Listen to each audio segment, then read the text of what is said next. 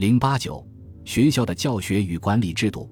明王朝很重视学校内部各项制度的建设，所以明代的学校无论在教学还是管理等方面，都有一套严密的运行体系。明代的学校有完备的教学制度，可以有效的制约和规范生源的发展。国子监的教学制度分为作监和历史两大部分，以作监即在校学习为主，教学内容有御制大诰。大明律令、四书、五经、说院等，最重要的是大诰。礼部责令教官研读诸生熟读讲解，有不尊者以为治论。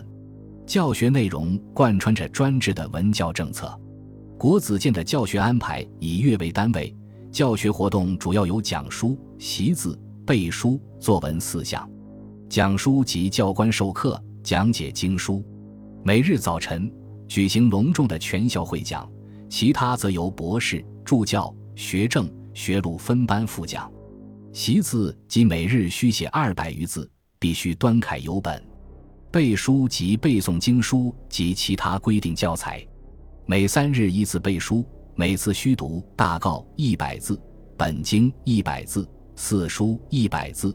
不仅要求熟记文词，而且还要通晓大意。作文及练习各种文体写作，每月务要做课，四书一一道，本经一一道，论一道，昭告表彰等公文一道，均需按月送改，不得拖延。从这些教学活动来看，国子监的教学做到了计划与检查相结合，正课与自习相结合，教师指导与生源练习相结合，整个教学活动安排有条不紊，忙而不乱。所谓立事。是分配剑生到政府各衙门历练政事，剑生历史始于洪武五年，建文时定考核品级。永乐年间有选剑生直接入翰林者，至仁宗时，历史生不许直接授官，历史期满后仍回监读书，由科举入仕。剑生历试依其在监学习成绩的高下，安排到各个不同的部门，而且名额都有规定，历史时间有三个月。半年、一年不等，亦有以时来定期的，试完期满。建生历试制度为明代首创，后为清代所承继。它包括了历史建生的资格、权利、任务、待遇、考核以及历史时间等一系列规定。它的推行有利于建生在学期间熟悉和了解政事，培养实际从政的能力，也有利于检查教学质量。但建生历试期满后可直接入仕，因而，在鼓励建生历试热情的同时，也产生了只重形式、不求实学等诸多流弊。明代地方学校的教学制度也比较完备，教学内容以五经六科教授学生。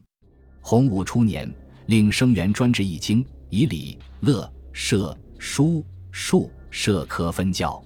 以后又有调整，重点以礼、射、书。数四科为教，关于礼的内容，要求诸生熟读朝廷所颁布的经史律告，以备应科贡考试。关于社的内容，规定每月朔望练习射法。关于书的内容，要求生源依临名人法帖，每日习五百字。关于术的内容，要求务须精通九章之法。这些内容虽然较之国子监浅易。但按务求实才的要求看，还是注重了基本知识和基本技能的培养。地方学校也有岁考、科考等规制，由地方学校教官主持。岁考是成绩测验，按六等分优劣，关系到生源能否补入正式生源资格和受到降级、除名和扣除廪善的惩罚。科考可算是毕业考试，一二等者可取得乡试资格或出贡资格。三等不得应乡试，三等以下有罚。因这两次考试对生源前途关系重大，甚至对地方教官也有影响，因而平日教学自然也不敢松懈。明代的学校管理也趋于完备和严格。国子监的监规禁令条目繁多，除了要遵守明太祖向全国学校颁行的握碑文学规禁例外，还有自己的监规。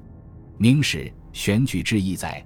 每班选一人充斋长，督诸身功课，衣冠、步履、饮食、必严斥终结。夜必宿间，有故而出，必告本班教官，令斋长率之以白祭酒。兼程至集前部，有不尊者书之，在三犯者抉择，四犯者至发遣安置。其学规条目屡次更定，宽严的其中。唐语宿舍引传早育，具有尽力。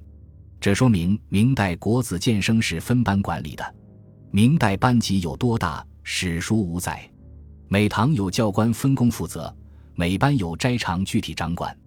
斋长由监生中选出。以督促各项监规的遵行。从教学而言，国子监有严格的管理制度。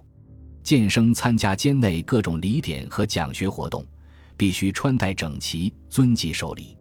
平时上课，监生也必须恭敬依礼，力听讲解。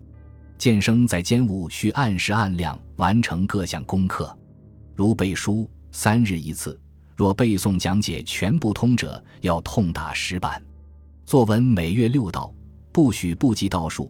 每日写字一幅，每行十六字，勿要十六行。本日写完，违者痛打。从生活而言，住宿和饮食都有严格的管理规定。监生在校必须遵守监规，房间由国子监统一分派，编定号数，不许私下挪借他人住处，也不得擅自带家人来内宿歇，并且住房要保持清洁。爱护各类生活设施，其在学人员敢有毁污作践者，从绳签厅纠察惩治。另外，监生还必须遵守严格的请假制度，监生出入乃至上厕所都必须持牌放行。国子监于每班给予出宫入境牌一面，责令各班值日生员掌管。凡欲出入，务要有牌，若无牌擅离本班，即敢有藏匿牌面者，痛绝。监生假日外出或请假办事，须在天黑赶回，不得在外歇宿。凡早晚升堂，勿要个人亲自放牌点闸，点闸未到者，痛绝。监生回籍探亲或完婚，均需办理请假手续，一路途远近，限期回监。监内有执掌纪律的绳签厅，凡教官怠于师训，生员有立规矩，都由此厅执行处罚。监丞仅次于祭酒、司业，并有权参领监事。明代地方学校管理也很严苛。洪武十五年颁禁令十二条，要求生员遵守。生员学业达不到一定要求，就要被处退，罚充某些部门充力。如犯有轻罪，则要罚充苦役，追还所食厘米。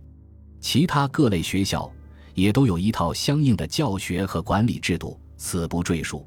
总之，明代的学校从中央到地方形成了一套缜密的管理制度，这对保证学校贯彻实施国家的文教政策，使学生按照教学要求和考核标准取得德智的全面发展，具有积极的作用。